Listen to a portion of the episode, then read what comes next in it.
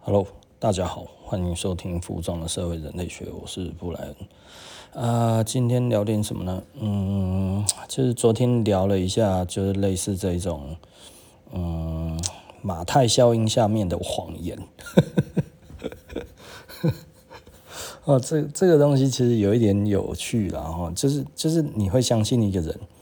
那很多人他其实会相信一个人，是因为他值得相信。但是当你觉得他值得相信的时候，你就不会去怀疑他。也就是说，比方说有一些人，其实他是相对相信我的，所以他比较不会怀疑我在说什么。但是在我的观念里面，我以前也是这样子的人，就是我觉得诶，这个人很好，所以他说的我们应该都可以相信。那但是渐渐久了之后呢，我发现其实多数的人都值得相信。但是呢，有的时候就会出现不值得相信的人，但是呢，他又具有马太效应，所以到后来你要怎么样自处这件事情，这就变得有一点点重要哈。也就是说，呃，多数来讲，老实说，呃，每一个人多多少少都会说谎，每一个人多多少少都会隐藏一些秘密。每一个人多多少少都有一些东西，他不想要让你知道。无论是开玩笑也好，无论是认真也好，无论是故意也好，无论是别有心机也好，无论是呃自我保护也好，我觉得每一个人其实他都有这个自由。那这个是宪法保障的嘛？哈，也就是说，其实人有秘密、秘密的自由，哈，拥有秘密，哈，这我们中华民国本来就有这一个自由，哈，也就是说，你可以说你不想要说，你可以不说你不想要说的东西，没有人可以逼你。那我觉得这个其实是一个比较重要的点，也就是说呢，呃，如果你其实是不想讲，那你说你不知道，这样子算是说谎吗？对不对？呃，我觉得就看你用什么样的程度去看。但是回头来，我们讲这些东西，就比方说昨天讲的那个沉船的那个问题，那他可以说他不知道，但是他认为，那但是呢，因为他发现沉船，所以大家会觉得这个应该可信度很高。可是，在我们专业的人的角度里面，就会觉得这个其实是 bullshit。那简单的来说，他其实就是在这一方面的素养是不足的，也就是说，他对于服装的历史来讲，他是完全不理解的。所以他认为一个很简单的巧合，就是五颗扣子，这就是一个好的巧合。呃。这真的是随口说说了哈，所以对我来讲的话，我觉得他们可能就说啊，这样子就是一个很重大的巧合，或者怎么样如何？当然，也许他们天生浪漫，也许他天生坏心，我们都不晓得。所以我就如同昨天所讲，我们不会轻易帮别人背书。基本上我是不帮任何人背书的哈。我以前会，我以前比较年轻的时候我会，我会觉得诶，他不是那一种人。我觉得你可以相信他，他不是那一种人。现在我其实都会很保留，即便我非常的相信他，但是呢，我不会跟别人说我很相信他。呃，你应该要去相信他做这一件事情。也就是说，呃，我可以说我很相信他，这是我。但是呢，你要不要相信他？你可以参考我。但是呢，我没有影响你，甚至你还是必须要去评估。哦，就如同我们昨天所讲的，他对你的态度跟对我的态度可能是不一样的哈。回头再来讲这一个东西，就是呃，今天最主要其实我我想要讲的其实是来自于这个东西的延伸，但是延伸的其实有一点跳。那这跳什么呢？其实很多人对于服装这一块，他不知道他到底要怎么穿。我觉得这件事情让我觉得非常的诧异。呃，从很早开始，我觉得每一个人都应该，如果你喜欢服装，你愿意为服装花了不少钱，一个月其实花个五千一万都算很多哈。很多人觉得一个月哈花服装花一千块都已经太多了哈。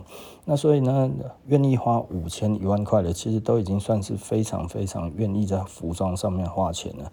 那当然，我们自己。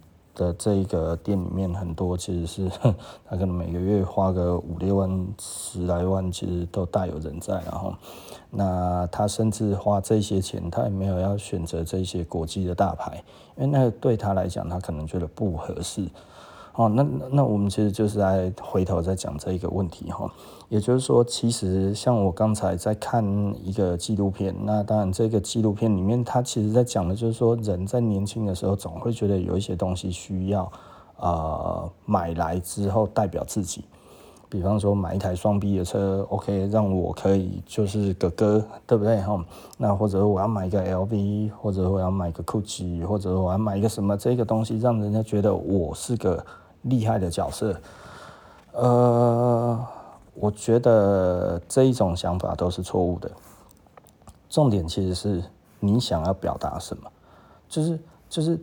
很多人其实会把这个错综复杂的这一种心态，把它全部都揉在一起之后，然后就觉得 OK，什么东西就是要什么代表性，什么东西都要什么代表性。其实回到头来，我会发现，这其实是一个很很常见的一个失误，在于哪里呢？就是其实你现在在做的工作，也许你也并不是真的那么的喜欢。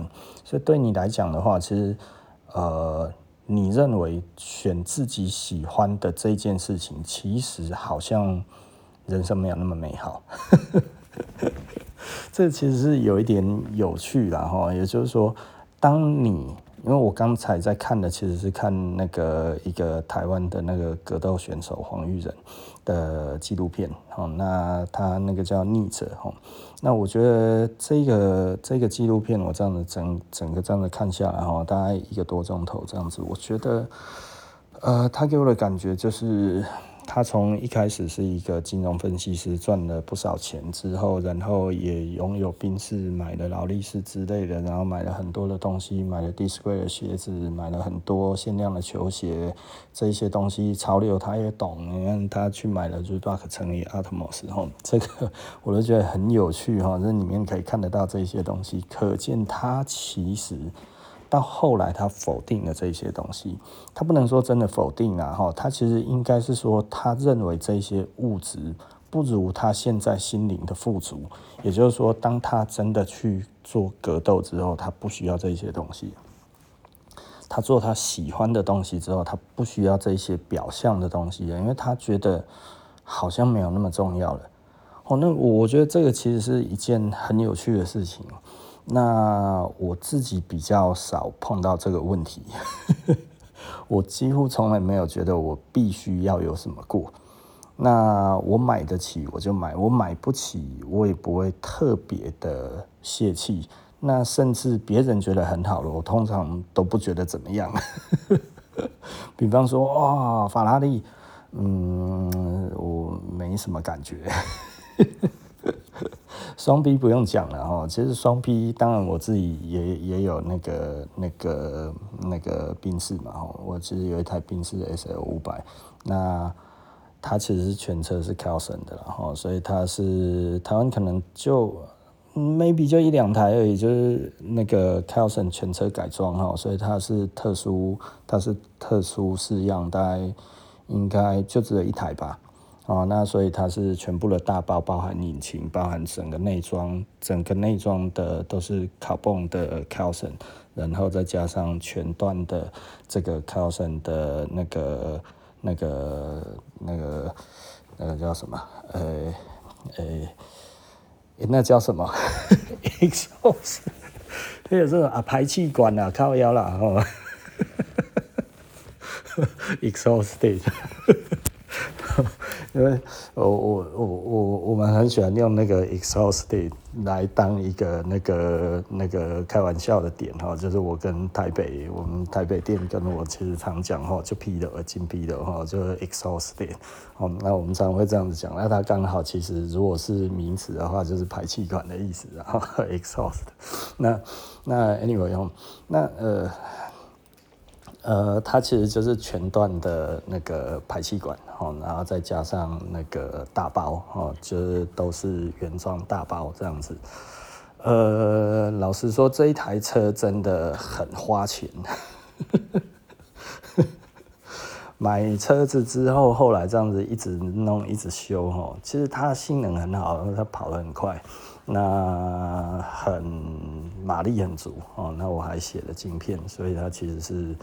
真的是一台超会跑的车了哈，那当然它它的那个早期的宾士的这个 A B C 的这个这个这个避震系统哈，这个 太难照顾了，快把我搞死了。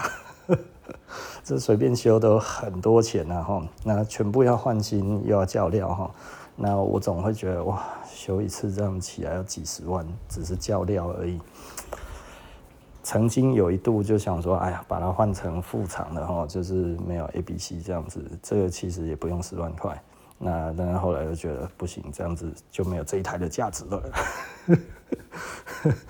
呃呃呃，就把它那几只就修一修，修的就是还可以用这样子了哈。那嗯，就先用修的嘛，我就没有就没有做新的。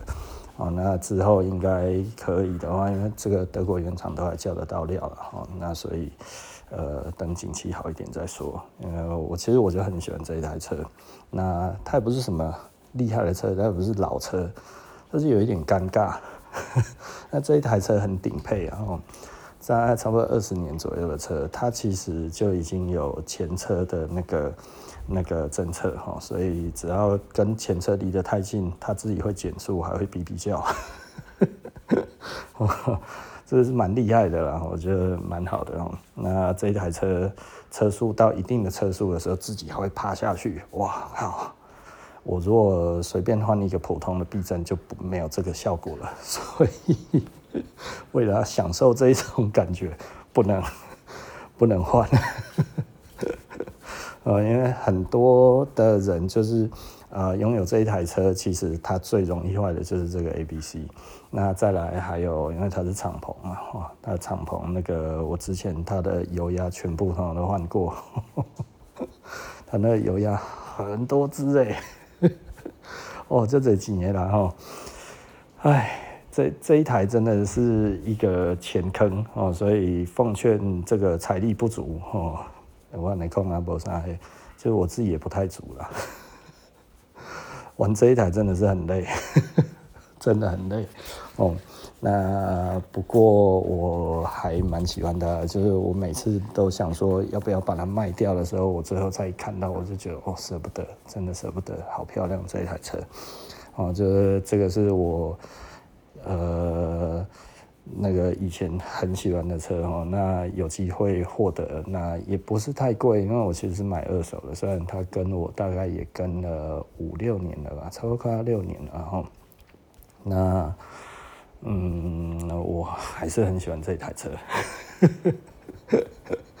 就是我我不会人家说，哎，这个怎样，这个怎样，然后我就觉得哦，没有这个其实如何如何哦，或者是说人家觉得哪一个才比较帅哦，像像我自己都会觉得这一台哪里帅，我就是喜欢，就这一台的宾士的样式真的是我最喜欢的样式，然后。那老车我也很喜欢，不过这一台车就以我自己念设计来讲的话，我觉得它的整体的平衡性，还有它的整体的设计是我觉得最喜欢的，就是这种给我的感觉是觉得是最好的。我觉得二十年后我如果还拥有这一台车，我也觉得很骄傲。呃，所以我其实是希望它二十年后我都还留着哈。那可见。可能还要再花个几百万，不然 可能二十年后不一定在。Anyway 然后那光是税金的话，可能二十年就要一百多万了，所以一百多万是不够的哈，光缴税金都不够。那不管了哈，那这个这个其实是一个很，我不知道该要怎么讲，这个这个其实是很有趣的点啊，也就是说，我们喜欢一个东西，不会说哎、这样子值得或者是不值得啊，也就是说，当你真的喜欢一个东西的时候，其实你不会去觉得说哎、欸、它过时了啊，它已经不流行了，它不是新的了，它不是怎样怎样之类的这样子。对我来讲，那个完全都不重要，真的完全不重要。那有一些人会觉得，哎呀，这个设施老板，你应该要喜欢老车才对啊。什么叫我应该？对不对？哎，哦，没有谁应该要做什么事情，完全都是对你自己负责。你喜欢什么，其实是你自己决定；你想做什么，是你自己决定。我觉得这个其实是非常重要的。我我的我的人生大概在国小五年级之后就已经，呃，跟我自己讲，我不做我会后悔的事情。那这件事情其实我训练到我大概国一的时候才开始，我已经进入了完全不后悔状态。也就是说，我想要做的事情，我就会做。我人生没有什么好后悔的，到目前，所以其实我不太了解后悔是什么感觉。但是我知道我小时候常常后悔。哦，我记得那个时候我不知道看看哪一个书还是什么，那个时候还是老师讲的。他说，呃，有后悔，但是为什么没有终悔？为什么没有前悔？对不对？你为什么做了之后才感到后悔，而不是你在做或者是还没有做之前，你就已经决定好了，那你就不会后悔了。因为成不成功不是我们能决定的，很多时候啦，呃呃，我们能决定的东西没有那么多的时候，但是你因为害怕它不成功，所以你不做，你后面背负的这个心理的压力其实是更大的。所以对我来讲的话，就是想做就去做啊。所以，我现在 其实落入另外一个很痛苦的阶段，就是我什么都想做，长长的一串哦，处理不完呢吼。我觉得我就会很容易陷入这一种的状态。那其实老实说，也因为这样子，我也得到了很多的好处。那得到什么好处？我们后面有机会再调，再再聊好了。然后，那我们现在先来聊这个服装的问题。呃，你你你会觉得你为什么要穿这件衣服？我觉得这个东西其实是非常重要的问题。你为什么会想要穿这件衣服？是跟你有关，还是跟别人有关？那很多人其实有的时候，对我来讲。有的时候是跟别人有关，有的时候是跟自己有关。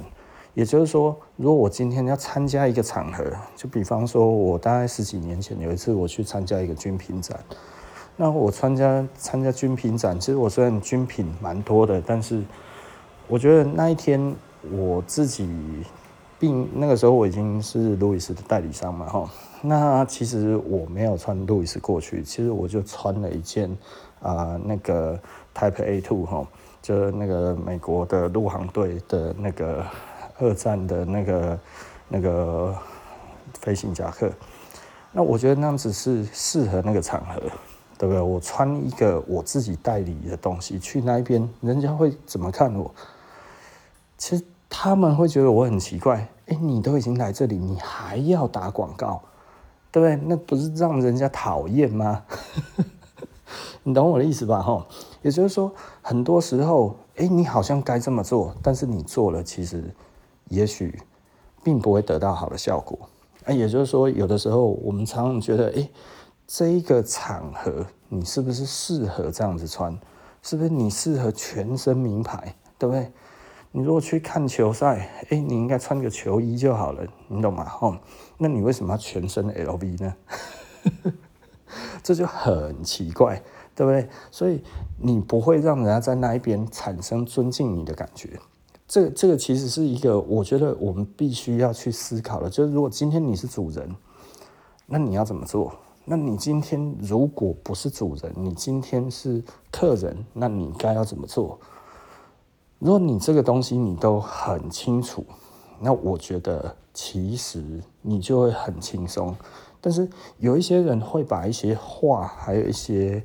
呃，自己的行为把它搞混了，就比方说要做自己，呃，我觉得做自己，如果你自己在家里做自己，那是 OK 的。但是只要你出去到外面，你只要要跟人接触，如果你这个时候还觉得我要完全做自己，其实可能又不太对劲了，你懂我意思吧？所以。这个东西的所谓的做自己，一个很重要的点，其实是你要知道，你想要在人群之中代表的是哪一种呃设定。哦，我觉得设定是很重要的一件事情。也就是说，我我今天我如果去这一个场合，我希望人家觉得我是专业的，那你就不能穿拖鞋啊，对不对？如果你是运动员，你可以穿运动服，但是你还是不能穿拖鞋啊，对不对？那今天你如果去海边，那你就不要穿皮鞋，你就穿，你就穿拖鞋啊，对不对？嗯，大家懂我的意思？也就是说，每一个场合都有每一个场合需要的东西，所以呢，衣服是一种工具。我觉得我一直很想要讲的，就是说，衣服是一个工具，是描述你现在在做什么最适合的工具。所以有一些人工具用的很少，这是什么意思呢？就是呃，我全部的工具通通都是老赖吧？哇，那需要老虎钳的时候你没有老虎钳，那需要水管夹的时候你没有水管夹，你全部通通都是老赖吧？全部都是螺丝起子。你有很多的螺丝起子，那最后呢？你哪里都不得体，你只有螺丝起子的场合才可以的时候，结果你 需要螺丝起子子的时候，你又没有带螺丝起子去。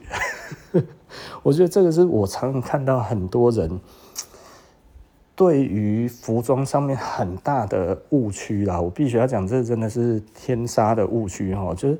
你看，很多人都是讲说，哎呀，去婚礼。我常讲哈，我的朋友啊哈，常被我拿出来讲的就是北管杨一郎。这在我的朋友里面哈，是是一个很喜欢来台湾，然后并且我们又真的很不错，常来台湾，常来到一个 呃。哦，就是自从我跟他认识，我带他来台湾之后，他后来几乎每年都来台湾好几次，做拜访厂商或者什么也好。有的时候他没事，然后他觉得啊，好像可以干嘛，然后就跑来哈。有的时候来找我喝喝咖啡，这样之类的哈，有的没的，我觉得就就很有趣。然后那呃，他其实他那个时候呃，我记得我介绍他鞋厂啊，后来鞋厂他们结婚。的时候就是鞋厂的小孩子结婚，那鞋厂的小孩子结婚的时候，他自己去定做了一套西装，他觉得这在日本这就是礼仪嘛，吼，他订了一套西装，然后他就这样子来台湾之后，他花了大概十几万台币，你知道吗？非常隆重、非常慎重做了这件事情之后，他结果到到这边，他说：“你们台湾人怎么都穿牛仔裤、短裤、T 恤？” Polo 衫也没有人穿西装，还有很多人穿拖鞋。我说：“你们台湾人到底有没有把主人当一回事？”这个是很多人对我们台湾的印象，其实就是如此。为什么我们台湾真的其实我不知道为什么，就我们台湾人不太想要被人呃尊重吗？或者是说我们台湾人不太希望？嗯，或者太想要做自己，哎、这就是我哦，我来这里就是展现我的自我，对不对哦？主人怎么样，面子有没有，不关我的事。这其实是我很常讲的一件事情啊，就是说，你如果去参加朋友的婚礼，真的拜托你，该穿的还是要穿啊，西装裤、皮鞋，该穿的还是要穿，衬衫穿一下啦哈。那呃，不要穿太帅的皮衣也行。我如果去参加这样的婚礼，我一定是穿西装啊！哈，我觉得这个其实是对于人的尊重，也就是说，我不一定穿全套，但是我一定至少套上一个西装的外套，然后穿一件衬衫。那这个对我来讲的话，我觉得让人家觉得我其实尊重他的。哦，这个这个我我 p o d c a t 之前实在是讲过太多次了，然后包含我的。跟顾客的聊天或者什么都常常讲到哈，就是说今天如果你说这个是我叫后尾马吉，哦，我去参加他的婚礼，就我穿了吊嘎短裤加拖鞋，然后哎、欸，这个时候新郎介绍给新娘他最好的马吉，我要请干呢？你知道这个东西其实是很不尊重的，因为你不知道人家会怎么想，你会觉得啊，我干嘛要在意别人怎么想？那你如果不在意别人怎么想，你就不要出门了。因为人的社会就是这样子啊，人是社会性的动物，你真的必须要知道你该要做什么事情，让人家觉得你尊重他。这个是互相的，这真的是互相的啦。哈。所以我们常讲的哈，就是那一天那个那个蔡国手汉生，对不对哈？呃，这个六连霸的这个全运会的那个那个划船的选手哈，那他其实他就讲了，他是说他对于我讲的话里面有一句话，他觉得真的很有道理的，就是他说，如果他不是特别的在意服装这件事情的话，他其实没有那么容易被注意到。所以他说，服装就是最划算、最便宜的投资，它可以在很短的时间之内就让你看起来非常的适合在这一个场合。而当你非常适合在这一个场合的时候呢，其实人家就会去思考，就说，哎，好像你其实是最聪明的，或者你是最呃受注目的、最得体的时候，我手上如果有一些合作的东西，我就可以跟你谈谈看，然后看你有什么内涵，哎，你至少马上就赢得了一些不一样的机会。那可能大家在聊天的过程会聊到说，哎，你穿这个东西是什么？是诸如此类这个样子的时候，其实你还可以说，哎，我这其实有一点典故，我这其实有一点什么东西的时候，其实人家会觉得你很有细节。所以，其实文化是很重要的哈。那呃，我们再再回头又回头再回头再回来讲这个东西，就是呃，是不是很贵的东西？才真的代表你很有品味，这个完全不是哈。那其实我觉得所有的东西啊，老实说，便宜没好货这件事情，其实几乎是完全成立的哈。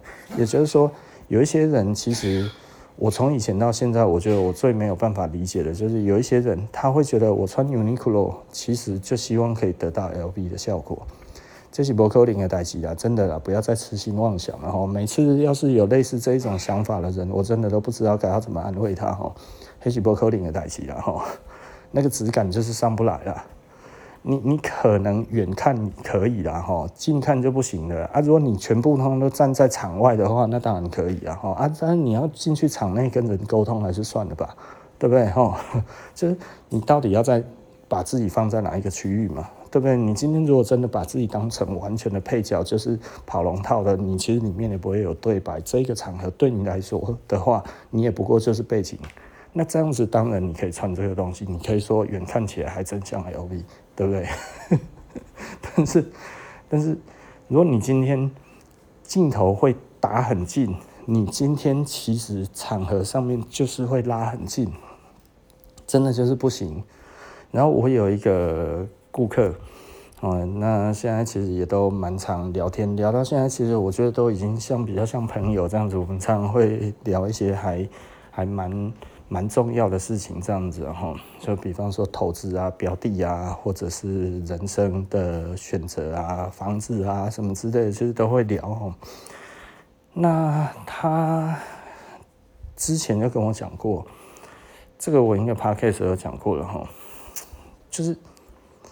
你你在在在跟人的接触当中的时候，真的好坏是看得出来的。为什么这么说呢？他的主管那个时候就跟他讲：“哎，那个新人，哦，你去教一教他怎么穿，穿着真的很重要。我们跑跑这个业务，而且是就是跑这种比较高级的业务。” 我是不想要这样子讲，但是就是你在跑这个东西，其实你会接触了人事物，其实是是是他是比较 picky 的哈，就是他其实是比较挑剔的人。你的你的你的 target audience 哈，都是比较 picky 的人的时候，其实就是就是就你的目标客群，他其实都是比较挑剔的人的时候，你真的必须要注意到很多的细节，你去教他怎么穿好吗？然后他就试着要去跟这个新人沟通，然后他说：“没有，我穿这个 Uniqlo 就很好啦，就是很很好看啊，大大家都这样子穿啊，这有什么不对？” 然后他就觉得，嗯，没救，救不上来。然后那旁人都看得很清楚，但是他自己呢，感觉很模糊，他甚至觉得这已经够了。呃，夫复何求？对不对？呃，莉莉啊，你搞我讲，这这真的有尊重到我吗？对不对？好歹这个也都是名牌呢，对不对？哦，广告很多呢，是不是？哦，陈柏霖、陈意涵，通通都在穿呢，是不是？对啊，很多人都在穿啊，Why not？啊、当然要看你自己所接触的人，他的品味在哪边。嗯嗯，这这个东西其实，呃，真的很现实啊，我必须要讲，真的很现实啊。哈，也就是说，如果你今天就是这个我之前讲的。呃，我我以前的认识的一个建商哈，那他其实他不太喜欢买什么好的车，他就是一台 Toyota Hayshow 哈 X-Show，那那个他那一台就开了好几十年了，那也不会坏嘛，所以他不觉得需要换啊。那虽然他手上的部位大概随时跟银行调资金都是要几千万上亿这样子哈，那所以。呃，他都还是开着他那一台 Toyota 黑熊去哈。那这个这个，他去做这些土建融的时候呢，他其实基本上就是这样子去的时候，他说银行真的不会给他好脸色，就他觉得哎啊，怎么每次都谈得这么辛苦哈？就人家觉得啊，你刚好谈点钱，对不对？哦？后来他就去买了一台保时捷，哈，买了一台，应该是买了一台凯宴吧，哈，那买了一台，买了一台凯宴，又买了一台 Lexus，然后就这个只要去跑银行的时候，我们只要看到他开凯宴或者是开那个 Lexus，哈，我们就知道他其实 又去跑银行了，这很有趣啊，哈，他说这没有办法，就是你去谈这些东西的时候，我有这个东西。好像真的比较容易谈得成，拿到的东西比较多，这个效果比较好，因为大家觉得你还真不错。对，我觉得这种东西其实是很有趣的，就是大家可以思考一下，就是说，你当你真的需要炫富的时候，有没有这个场合？有，就是要让人家投资你的时候，当然你需要把自己全身穿得珠光宝气。那如果没有的时候呢？你需要吗？仔细的思考一下哈，如果并不需要人家投资你的时候，你需不需要全身穿的珠光宝气？这个这个其实老实说了哈，像我老婆的话，我老婆当然香奈儿的包包也有好几颗，那家里也有一些名牌的衣服这样子，但是我老婆真的就只有我们要去跟银行谈贷款的时候会穿。平常的话，我老婆真的是很随便哦。那但是在比较重要的场合，她自己大概就会知道要这样子穿的，这很有趣的哦。然后他就会把那个那个宝格丽啊、卡地亚就都带上身这样子哈，然后背着这个香奈儿，然后穿着名牌的鞋子哈，然后穿着名牌的衣服，然后出门。那平常就没有。嗯，我我觉得很多时候名牌其实很重要，但是是不是重要到你随时都要有这么多呢？其实真的不重要啦。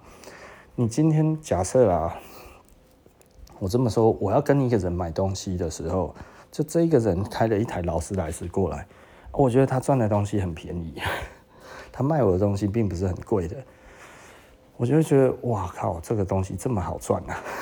你要赚我多少，对不对？吼，我觉得这其实是一个很矛盾的一个现象，然后也就是说，很多时候，就比方说，现在我们台中，我们台中店大概要搬到那个台中东区，搬到那个那个台中火车站，那那附近，那附近给人的印象就是，哎，它可能其实是比较老旧，它可能其实是比较呃。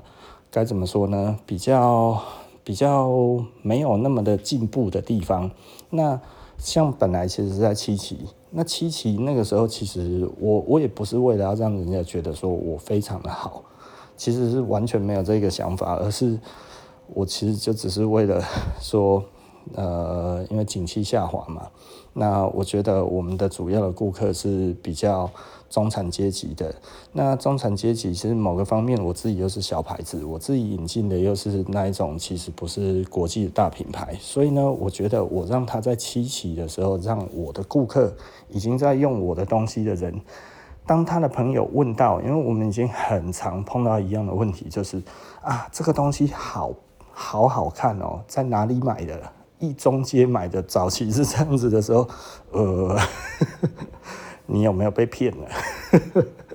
对不对？哈，换到七期，这、这个其实我我们那个有有那个朋友才跟我讲哈，他说哈，我讲的这个真的是很有用。他说啊，你去哪里喝咖啡？啊，你都去七期喝咖啡？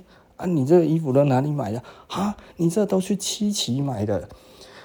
其实老实说，哈，这样子有没有好处？有，那就是针对这个顾客，我觉得他的心情其实可能会不错，哦，就是觉得，诶，他买的东西被人家觉得他是相对高的东西。可是另外一点，我也其实在当下跟那个顾客讲，如果这个七期不是他的生活圈，他可能就会觉得啊，那你去就好了，以后也不用带上我。你要懂我的意思吧？哈，所以七期本来就有强烈的排他性，这个我一开始就知道了。那但是我还坚持要过去的，就是我那个时候要照顾的，其实最主要是自己的顾客。那我我我早就知道他不会有太多的呃这个新顾客。很多人可能会觉得我很浪漫哈，就是要去那边抓有钱人哈，告诉你有钱人不会这样子买东西的哈。我早就知道了，所以这个如果还这样子想的话，就真的太低估我了哈。那但是呃，最主要的，我们去那边就是为了要让已经是我们的顾客，其实我们的顾客群本来就蛮大的。那我觉得他们会觉得比较没有那一种相对剥夺感。也就是说呢，哎呀，一中街不是都是学生吗？你可以要被冲啥啊？学生的地方买的东西那么贵，你脑子烧了啊。但是我必须要跟大家讲哈，像一中街这一种地方哈，其实很多有钱人在那边晃啊哈。你会说听你这放臭屁？我我必须要讲哈，有钱人分很多种哦。那一中间那边的有钱人，他可能就是喜欢做生意的，他喜欢看现在的市况，去闻闻看、嗅嗅看，现在这边的空气是什么？哦，也就是说，这个东西其实他。现在到底他下一步可以做什么？其实很多这种人，然后去那边看看房地产啊，去那边看看市况，去那边找找机会。我觉得这种人其实很多。那所以你要说他们没有，他们没有经济能力吗？有啊，他们经济能力很强。那那而且他们心胸又比较开放。在七喜这一边，其实我们大部分都知道了哈，就是你会在七喜这一边，他其实很重视自己的资产。那如果很喜欢玩资产的人，其实基本上就会让人家觉得，就是他比较没有品味的人，就是资产只重视资产的人，资产型的，呃，他只要购置资产，他不做消费性的行为的人，也就是说呢，他大概就会觉得，我每一个东西买了，我都要计算它背后这个会不会增值，哦，我转卖会不会有价值，然后如果这个。东西以后变成太消费性的东西啊，也变不给胆，而且这个外溢效果，别人看到我认不出我这个东西有多贵，不买不买不买，所以他其实要买的东西很狭窄，他不会去买我们这种东西，所以我其实早就知道了，所以我根本就没有要要去做这些东西，因为大家也知道，在更早以前，十来年前，我就已经在那个那个。那个市政北七路上面哈，都是就北七一条路哈，上面就已经开过店了。那个时候就已经发现这件事情，就是啊，跟我们想的不一样。我第一次在七期北七路上面开的时候，其实是真的就会带着一点，也许多少减一点的这一种的心态过去。可是后来发现真的没有哦，因为第一个是百货公司强大的马太效应，第二个是。这一些呃着重资产的人，他其实很在意的其实是外溢，也就是说，呃，会有的时候会让人家觉得，就是穿龙袍也不像太子。为什么？就是就是就是他其实全身都是这种东西的时候，哈，看起来都是公公。但是他觉得，哎呀，我这样子安心，对不对？哈，全身穿起来这样子，我出去人家才知道我是个哥，会给人家感觉是一种好像他的位阶比衣服低的那种感觉，就跟昨天讲的一样哦。所以其实我们以前，比方说台北的顾客，那那个时候广告也很多，这个我讲过很多次，做。创意行销这边的人，做创意的人，然后实际上靠创意吃饭的人，他根本就不想要买这些呃呃看得出牌子的东西，因为他就会被定型了。就你可以想象，如果一个人全身都穿 LV，然后他是一个设计师，你看起来会有多怂？哦，你你会觉得他很呆啦，哦，就是就我我觉得。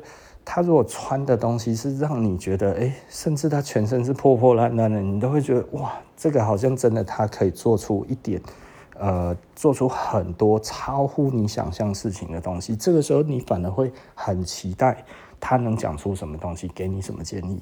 而如果全身都是那个，你就会觉得，哦，我都已经感受到他要讲什么了，开口闭口都是钱嘛。可是后者，如果他穿的破破烂烂，但是他开口闭口这个东西，我觉得你的商业策略应该是要以营业营收为主。你就说，啊，连你这样子的人也这么感受吗？哎，我赶快哦，真的，我觉得我必须要这样子讲哦，就就你有的时候人家会看透过你的形象，然后看你讲的话，如果没有反差，他就会觉得他摸透你了。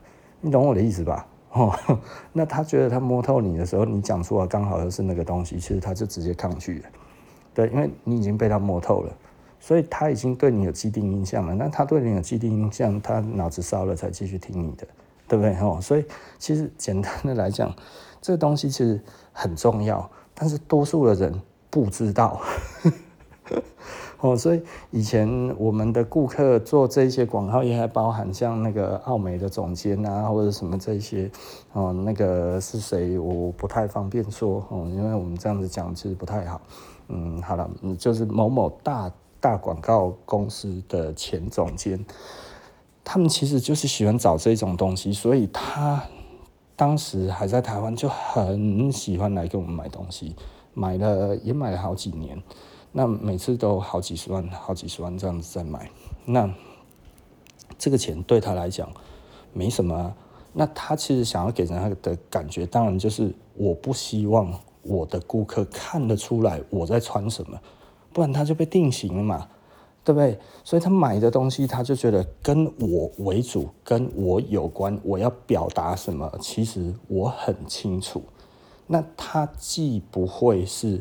没有文化的我喜欢，他其实就是想要去找这种有文化并且我需要的我喜欢，所以我觉得终归回到在呃我们一开始在讲的到现在这样子，我给一个呃我们今天的结论就是，其实服装来讲的话，它其实有一点点重要在于，如果你已经成功吸引人家的眼神的时候呢，那第二个就是，哎，人家觉得你穿得很特别，今天很得体，你为什么会这么穿的时候，你又能够说出一点文化的典故，哎，这个时候人家就会觉得，哦，天哪，你是个人才，对不对？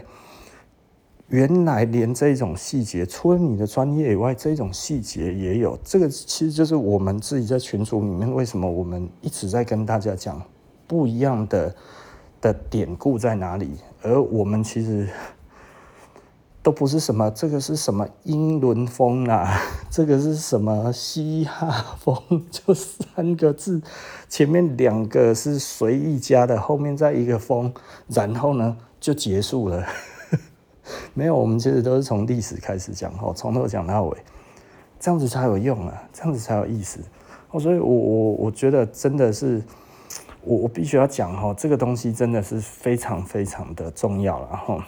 那嗯，讲到这里真的是有一点头疼，你大家知道吗？就是就是嗯，在国外来说的话，真的大牌子没有那么好卖。但是在在台湾来讲的话，好像诶，你只要其实你喜欢牌子的话，你做注重穿着的话，不是喜欢牌子，你注重穿着的话，没有买好牌子好像不对。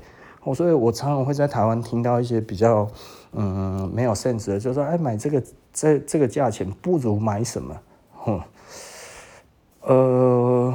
这个其实是一个错误的观念，但是在于台湾，我不怪台湾人。那为什么？哎，其实老实说了哈，这个其实跟文化的强弱是有关。你在欧美，你讲这个的时候，人家会觉得你脑子烧了。为什么？因为他们是呈现一个文化强势的一个状态，所以他其实在这一块上面，他自己会觉得我因为是文化强势，所以呢，我很习惯的以我的心情去选择我要的东西。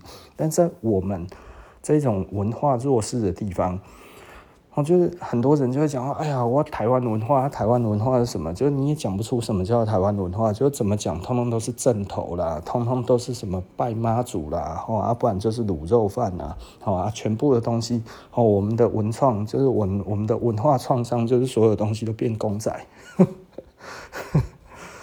啊，超 low 的。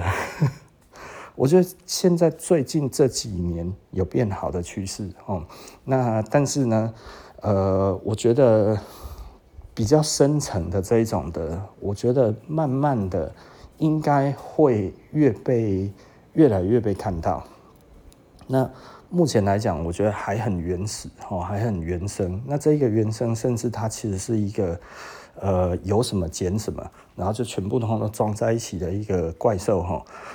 那呃，所以你很难感到骄傲，对于我们的文化感到骄傲。所以一直以来，目前来讲，台湾文化其实某方面都是有一种呃以偏概全的那一种呃，该要怎么讲，就是不知哪来的自信的那一种的自信。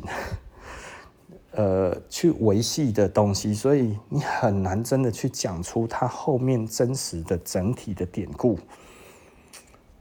即便讲出来之后，它的表现手法也都还必须要掺杂了什么国外的公仔啊，然后什么东西整个这样弄在一起，那个感觉还要再加个什么电音三太子，我真的都觉得这个好奇怪。我们应该有原生的东西，我们不应该要丢掉唢呐，我们不应该要丢丢掉这一些传统阵头里面应该真正赋予的这一个东西，而是把这些东西更精致化才对嘛？怎么会变成电音呢？我马沙伯哈，说真的，这个我真的有点搞不懂。那甚至政府还因此还去推广了这个东西，我就会觉得。他这个好像真的就是周星驰电影功夫里面这样子，就是呃，这个这个少林功夫加上唱歌跳舞，太粗暴了，然后这真的是粗暴到让你觉得很头痛，可以不要这样子吗？这真的都是文化创伤了哈。那所以某方面而言，我们在于一个文化强势跟一个文化弱势，我们在于呃这个这个抉择上面的确。我们很难说我们在每一个东西上面都强势，那呃的去去自由的选择。我们在弱势的时候，我们其实就会觉得，哎，我应该要拿一些强的来补足自己，所以就会变成，哎，我要去找一些很明确的讯息的东西，即便呢它其实方向是不对的，它其实作用是不一样的，但是它的强度是强的，我就把它拿来用。这、这个其实，呃，俯拾皆是啊，哈，在我们台湾基本上很容易看到这样子的文化的创意，它其实变这样子的表达模式，哈，那甚至这样子接受的人还比较多，拿到的补助还比较多，哈，那我们真的很用心的去告诉大家，去讲这个文化的时候，其实哎还不不容易被重视。那对于我们来讲的话，其实。嗯，我我们必须还是要承认，我们其实是一个呃曾经的各个国家的殖民地。那所以我们有各种的殖民色彩，但是我们没有民族自信。为什么？因为其实我们都是受压迫的那一群。所以对我们来讲，我们反而不懂得如何自信。那不懂得如何自信的时候，就变成一种自卑产生的自信的时候，其实就会变成一种假自信。那这一种假自信，其实会。会让你觉得啊，我就是要怎么样，就会变成就是说，哎。我也不懂得那么多。以前看那一些有钱人吼，穿帽子、穿西装，请谁秘鲁啊那吼，这一些东西我通通都不要，因为我跟他们不一样哈。我们不是压迫这些那个，我们不是压迫我们这一些辛苦老实人的这一些的殖民者，对不对？哦，如果你去看以前的老照片，你会看得到，就是街上其实那个阶级的差异非常大。哦，有那种穿全身穿西装，然后戴礼帽的，然后但是旁边都是破破烂烂衣服的人，然后这是在以前日据时代的社会就是这个样子，所以呢，很多人就会觉得啊，黑不习惯，好像蛮难进产的，那个不是我们这一种贫贫困人家，那个是好人家，哦，那卖去干人孝顺那一些东西，我们不要去奢望这一种东西，所以。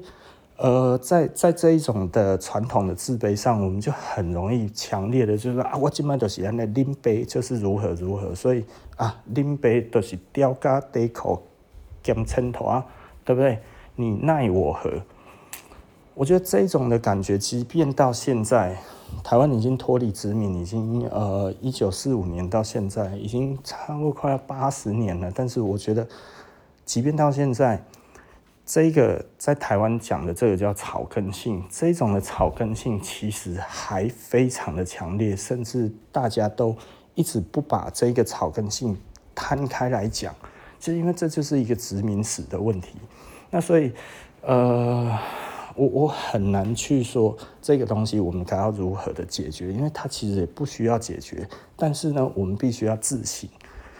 那也就是说，我们如果真的要再往前进的话，其实我们必须要知道，我们这种草根性何时要保，何时要显露，而不是全部都是草根性，对不对？我我其实也有这一个时候啊，哦，很少了，因为我出门一定要穿鞋子哈，我没有办法穿拖鞋出门，不知道为什么哦。就是我没有办法穿拖鞋出门，但是呢，我如果去海边，我一定穿拖鞋。我如果不穿拖鞋，我其实曾经也穿鞋靴靴子去海边，你知道吗？然后他们就说：“哎呀，下去海边那里。”我想，我穿着靴子，你叫我下去海边，我不是个智障吗？最后我还是穿着靴子去那里走，走了一下子，我真的是受不了，我会觉得我自己很蠢，就穿个靴子去海边，那么我脑子烧了。可是那一次真的其实就是，呃，直接我们就下垦丁，就是说走就走那个样子，然后就走了。我还记得我，我一下车，你知道我是穿着那个鞋子，就皮鞋这样子，然后那个旁边的那个阿姨啊，她说：“哎呦。”啊，请假呢，来海边啊，是在冲啊，因为他觉得我一下车就代表没生意，你知道吗？